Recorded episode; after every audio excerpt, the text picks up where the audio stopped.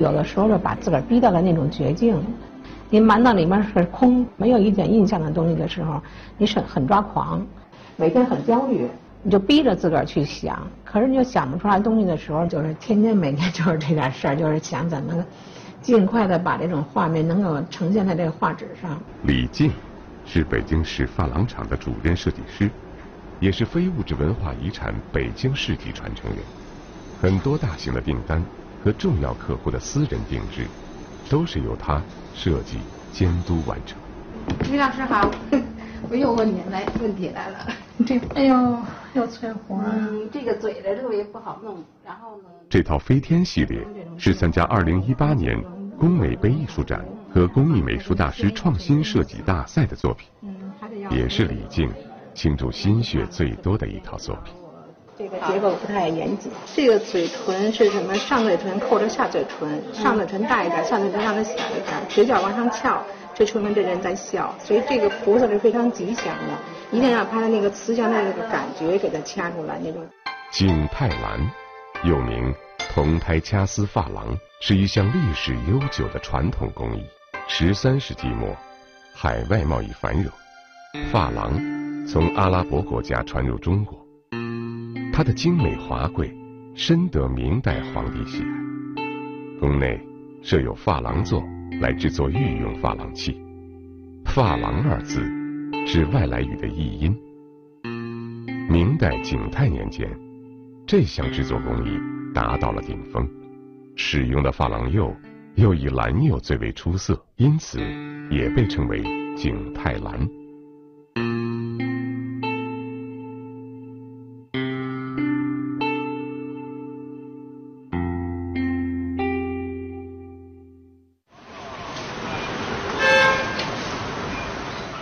中轴线南端的北京市珐琅厂，成立于一九五六年一月，是由三家景泰蓝生产合作社、四十多家私营珐琅厂合并而成。你可以看到，因为这个是不是有点空了？这个我没有，是不是还偏点？是这么着看是有点空，但本身咱这设计是平面的东西嘛，是直上直下的，但是现在变成立体的东西的话，肯定有一些变化。那我等于就是要。给你按照这个，咱们本身在这个仙女在也在飘嘛，它也是在空中飞，所以这个我在按照这个气流的这种变化，还有这种空气的这种流动的这种感觉，把它再给你添一部分东西，嗯，还得要合理。一件景泰蓝的制作，要经历设计、制胎、掐丝、点蓝、烧制、磨光、镀金等数十道工序，每道工序。都极为精细，通常一名工匠只能掌握其中的一门工艺。景泰蓝制作工序繁复，除了掐丝外，点蓝最为细致讲究。基础颜料并不多，师傅们需要用多种颜料混合水，调制成需要的颜色，在一小块一小块堆填。烧制过程中，颜色。会随着不同火候而发生微妙的变化，因此配色是极难把控的环节。往里边再加一点倍绿色，我已经加了。这个颜色太难看了，咱可以从头再来。要银绿多的那个火盆，叶子要让它有个变化，咱有可能就会越来越重。本身咱这花嘛，要上面前到底下有火的。分分成两套到三套烟。今天肯定是没有时间了。这个颜色也肯定是不符合我想象的那个那个那个标准。我也找找那个绿。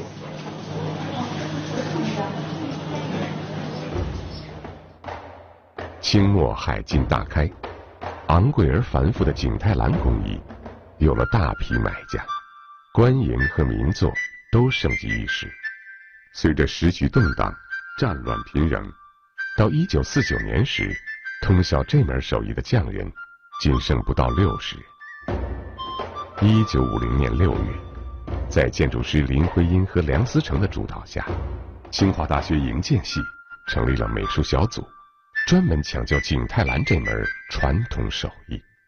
靠着拉黄包车维持生活的匠人们，被请回去时激动万分。美术小组成员一共五人。北京市珐琅厂第一任总设计师钱美华是其中之一。钱美华先生，想当年他们在故宫也做写生，穿着一个棉大衣，早上起来很很早很冷的时候，就带着点干粮，带着一壶水，就到故宫那个库房里去写生，然后让那个工作人员把他们那个那个就是大门给锁上。他们就这个陈美华先生等于在里边待一待就待一天，除了吃点东西都很少喝水，也怕上厕所嘛不方便。你说他们那个时候，他们图的是什么？肯定就是一个虔诚的对这个这个景泰蓝艺术的一种追求的一种心。大自然是李静最好的老师。今天，他要去外地写生，寻找心目当中最合适的配色。我对着一张白纸要看的话，我能看半天儿。有时晚上在家的时候，我对着对着墙，我也能看一晚上。你说你在创作过程当中嘛，有很多时候就是感觉是，说是江郎才尽，或者说黔驴技穷都可以。就是你做不下去的时候，你必须得什么，把自己的心得放空，然后呢，就是你把你自个儿焦灼的那种感觉，一定要让就是在相对平和的这种状态下去舒缓自己的情绪。通过今天这个一天的这个写生也好，等于是观察这个树的这种生长也好，我已经找到我想要的结果了。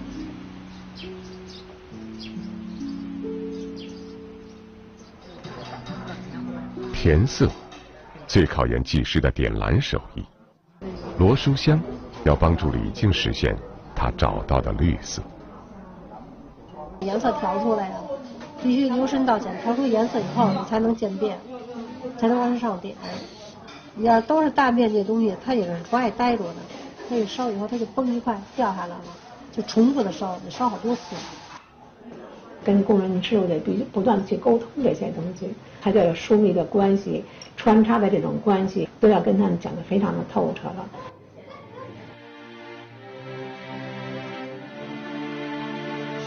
一遍遍的精香细磨和火种涅槃，飞天。终于展露真容，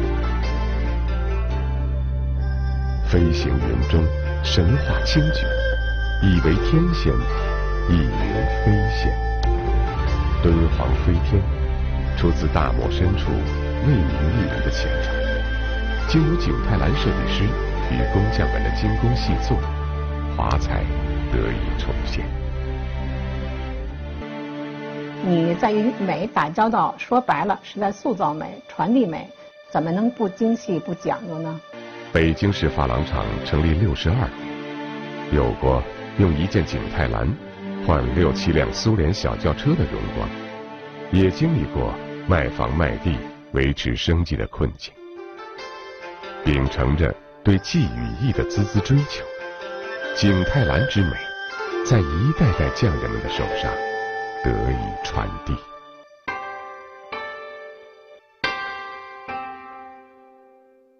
去往景泰桥方向。在北京的南二环路上，有那么一座桥，叫做景泰桥。北京的地名非常有意思，从来不会无缘无故的命名。这座景泰桥，您想的没错，正是因为著名的景泰蓝。而命名的，而这种命名方式可以说非常的北京了，大名不用，偏要。用小名景泰蓝，因为它是起源于元朝的末期，明代景泰年间的时候呢是比较兴盛，因为当时的颜色是以这些蓝色为主啊，所以呢叫做景泰蓝。但是景泰蓝的全名，也就是说大名叫做铜胎掐丝珐琅啊，但是理解起来也比较好记啊，因为铜胎是因为它的这个原材料是紫铜的嘛，掐丝，然后它其中的一道工序是掐丝嘛。珐琅它指的就是说这个上色的这个颜色嘛，所以铜胎掐丝珐琅这么记起来可能更方便一些。所以这命名的时候都是个学问。对于景泰蓝来说，掐丝和点蓝是大家最熟悉也是最陌生的环节。说熟悉，是因为这两个词儿咱们大概都听过；说陌生，是因为。大多数朋友可能都没见过这样的工艺。其实啊，现在您要是想看看这掐丝工艺到底是怎么回事儿，实在是简单不过。我们每天都会有这样的参观，就是可能不见得是成年人，可能也会有就是大中院校的这些学生，因为现在学校提倡这个传统工艺这块儿。有幸的是，咱们的记者在采访当天碰巧赶上了来参观学习的一行人，也正儿八经当了一回游客。这是图纸，这张图纸现在是设计好了的，是钟连胜设计的啊。然后呢，这张薄薄的呢，这叫拷贝纸。拷贝纸的目的呢，就是把它这张图我原封不动给它拿下来，拿到这下面来。嗯，您理解了吗？对吧？就是这样给它踏下来，踏完了以后，我底下垫上一个复写纸，我给它踏到瓶子上去。这样的话呢，才能够上边才能有有线条，对吧？然后呢，我再拿着这个图纸呢，我再给去去做这个小花儿。做好了以后，我要干嘛？我要烧一下，你不能这么着，不能蹬。只要我一蹬，它就开了，它就乱了。所以我只能让它保持原样的话，要去烧一下。这个为什么？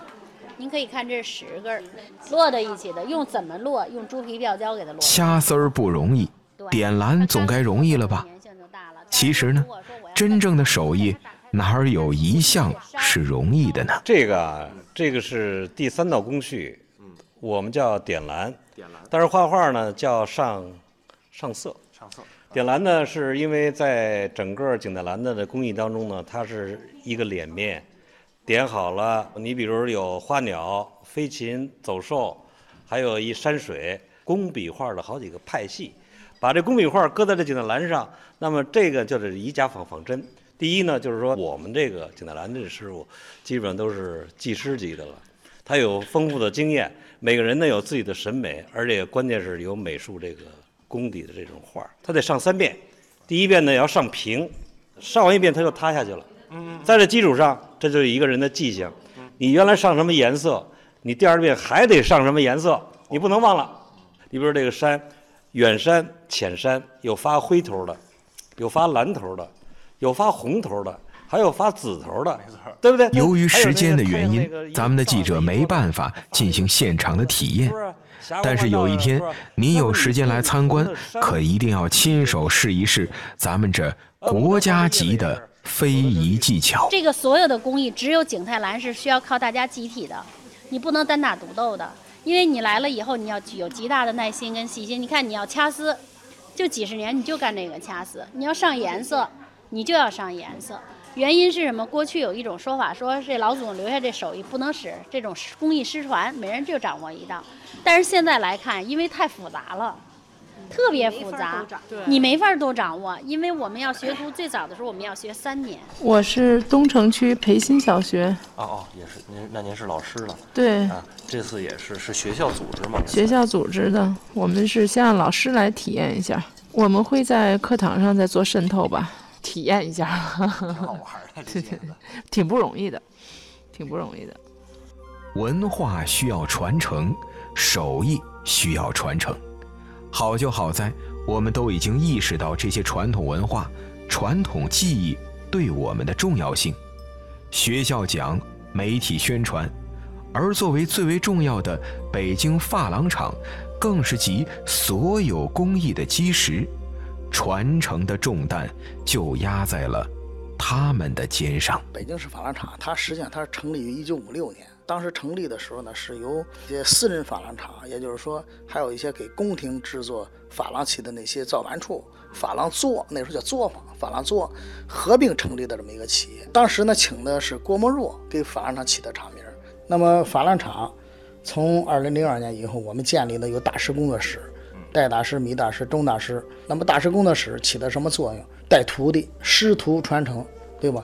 把师傅最好的技艺，不单单是设计师，还有一些制作的工人、那技师，去手把手的传承，传承的是技艺，传承的是文化。所以说，作为珐琅厂来讲，我们希望在未来的发展当中，多吸纳一些年轻人参与进来。